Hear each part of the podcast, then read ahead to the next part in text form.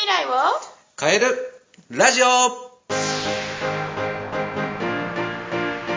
皆さん、こんにちは。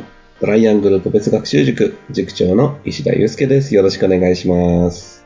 こんにちは、インタビュアーの山口智子です。石田先生、もうすぐ夏休みがね、子供たちやってきますけど、はい。塾としては、夏休み前はなんか結構三者面談が、のね、申し込みの用紙が来るイメージがあるんですけども。はい。実は、あの、三者面談もうすぐ終わるぐらいかなっていう時期に確かかかって、うちは結構早いんですよ。うんうん。6月の初めぐらいからもやっちゃうのへで、ーあの、まあ、受験生はちょっと特に早めに行って、うんで一般生は、えー受験生以外の生徒は、えー6月の末から7月とかっていう形でやってはいるんですけれども、なのでもうすぐ終わるぐらいの時期ですね。そうなんですね。はい。まあきっとね、親子三者面談ともなるといろんな話が繰り広げられるかと思いますけども、はい結構じゃあ塾としては忙しい時期ですね、夏。そうですね。夏繁忙期っていうやつですね。ねえ。で、また夏期講習ですもんね。どうしよううん。まあそうすると、まあ、先生たちも子供たちのね、成績を夏に上げようと、多分必死でしいろいろご指導してくださると思うんですが、今日のテーマ、そんなちょっと先生に関することですね。はい。うん。どんなテーマでしょうか？はい。えっ、と、まあ、私の教え子たち結構先生になってくれたりしてるんですけど、良い先生ってどういう先生なのっていう法則をですね、あの、よく先生たちにお話ししたりとかはするんですけれども、よくあの、先生たちですね、あの、生徒から上がって先生になってくれた生徒たち、あの、先生たちもよく話してるんですけど、自分が生徒の時と、あの、先生になってからだと、先生の方が難しいって言うんですよ。あみんなあ、はい。すごいむ、あの、イメージしてるより難しかったですって言ってくれるんですよね。ええええうんそれってどんなところが難しいって感じるんであすか？の、人に理解させる、理解してもらうっていうのが、伝える、伝え方っていうのがすごく難しいですっていうふうに言ってくるんですよ。はい。で、一番最初に研修するんですけど、えー模擬授業とかもやるんですよ。うん。うちの塾ではね、模擬授業するんですけど、一番最初の模擬授業、必ず起こることがあって、何だと思います？ええ一番最初の模擬授業で必ず起こることですか？新人の先生が模擬授業をすると必ず起こることがあるんです。へえ。なんだろう。すいません。い授業中ですか？や、あの、授業中、授業をして、先生が生徒に説明するときにうん起こることが必ずあるんです。え、わからないです。わかんないですか、うん。これがですね、一方的に話し続けるってやつですね。あー。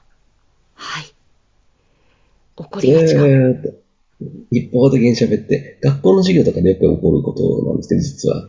一方的に話し続けて生徒が聞いてないみたいな。うんうんうんうん。思考をフリーズしてるってやつですね。こういうことがよくあるんですよ。うん。で、あの、先生と生徒が話す割合って、だいたい何割、何対何ぐらいが理想だと思われます？教えるときに。ええ六先生が6、生徒が 4? 生徒先生が6、生徒が4。私はですね、あの、せ先生たちに言ってるのは5対5にしようって言ってます。で、私は3対7っていうイメージでやってます。へえ。これ、あの、よくこうイメージしてほしいんですけど、じゃあまず、お医者さん行きましょう、山口さん。はい。お医者さんに行った時に、えっ、と、まず先生なんて言います？お薬出しますねって言います？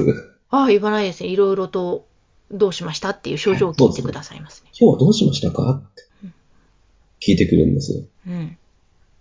じゃあ逆に、いね、お医者さんに行って、はい、席座りました。あ、なんか風邪っぽい、風邪っぽいですね。はい、薬出しときましょうって、見た目で言われたらどうですか？いや、この先生信用できないって思います。あ、なんか手腫れてるからこれ骨折ですね。とか言われたら、ちょっとやばいじゃないですか、いやいや。いやいやいやいや、みたいな、はい。なります、なるんですよう。んだから、お医者さんは、どんな症状があるのか、何に困っているのかっていうのを必ず患者さんに聞くんですよ。はい。じゃあこれを先生、生徒に置き換えたときに、どうなのかって。言うと、うん、どこがわからないの？とか、何ができてないの？っていうのを探していくのが先生だし、理解できてるかどうかを確認しながら進めていくのも先生の役目なんだよっていうのを伝えております。なるほど、なるほど。はい。その上で、じゃあ、えっ、と、伝え方がすごい9割方大事になってくるんですけど、伝わってるかっていうところがやっぱ大事になってくるじゃないですか。はい。なので、これも、あの、せ先生たちに言ってることは、反応と対応と言ってます。反応と対応ですか？要はレスポンスですね。はい。レスポン、どんな反応、生徒が反応しているのかうん。自分が説明していることに対して、生徒がうなずきながらやっているのか、固まっているのか、顔が引きつってるのか、笑ってるのか、など、表情から汲み取れることっていっぱいあるんですよ。最近ちょっとコロナでですね、マスクをしているので、表情で読み取るのがすごく難しくなっているので、私どうしてるかっていうと、目の動き。あと体の動きで見てます。さすが。で、目で、あの、見開くとか、目でうんってこう、こう、なんか補足したりだとかね。あとは体がこう横に動いたり、ちょっとのけぞったりだとか、体の硬直の秒数であったりだとか、そういうところを見てですね、あ、この子は理解できてるか理解できてないのかっていう反応を見て、そこで対応に変えていくっていうやり方を私はしてます。それを先生たちにも伝えて、ちゃんと反応を見なさい。反応するのを見るときに、必ず生徒に喋らせてないと反応わからないよねって。だから読ませられる、読ませれること、答えられさせられることは、一回答えてもらったり。あまりにもできない子は一回やらせてみるとかも大事だけど、基本的には聞くってところが大事ですよ。それが伝え方、伝わり方につながっていくから、それができてる先生は良い先生、できてない先生は悪い先生。で、分かりづらい先生になっちゃうよっていうところは伝えているんですね。あーそうか、そう、そうですよね。でもそうしないと、本当に生徒だけ置いてけぼりになるというか、そうです、そううーん。です。わあ、なんか思い返すと、確かに、あ、この先生いいなとか面白いなとか分かりやすいとか、この授業いいって思うと、なんかちゃんと聞いてくれる、こっちの話をとか。そうですね。なんか間を大切にしてくれたりとか。はい。そういう先生だったかもしれないですね。結構今山口さんいい言葉を言ってですね、間を大切にするっていう話をしたんですけど、ええ。それも結構伝えてますね。間を使おうと。うんうんうん。説明した時に一回間を作るとですね、これ1秒とかでもいいんですけど、あの、考える時間を生徒が作れるんですよ。で、今みたいにちょっと間を空けてあげると、3秒間ぐらいも空けたんですけど、うんそれも、あの、その教える内容とか教える問題によっても、その間の取り方っていうのがちょっとずつ変わっていくんですよ。うわあ、面白い。これ、私ね、話し方の講座をやってるんですけど、そこでも間は本当大切ですよ。と話を聞くときも大切ですよ。と。間を怖がらないでどんどん使いましょうって言ってますけど、同じなので、いやー、すごいわかると思って。はあ大切ですね。そうですね。あとはもう生徒の性格によりきりですね。ほもうこの子はわからないと思わせちゃダメだとか、う。うん。うん、逆に、あの、考えさせた方がいいとか、は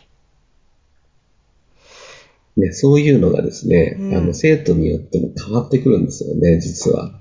そこで石田先生の塾は性格診断とか、やっぱりそういうところも合わせて生徒のことを見てくれるから安心一ですよね。つの指標としては、はい、うーん。いやー、見てやってますね。ねえ。ほんと、先生って大変ですね。子供たちのタイプによって変えたり。いや、大変だと思いますね、ねそれ聞くとね。あと問題によってさっき間をの取り方を変えるとか、すごい、わあ、面白いなと思ったので、なんか、そういったところに気遣いをしてくださる先生が増えるといいですね。そうですね。それ、そういうふうに一応指導は、あの、先生たちにはしているつもりですので。はい。なので、ぜひトライアングルの先生たちはそのあたり、あの、心得ていらっしゃると思いますので。もう一回、あの、この、ポッドキャストを聞いてもらって、振り返ってもらえればなっていうふうに、講師たちに伝えようかなと思います。あ、いいですね。はいぜひぜひ、はい。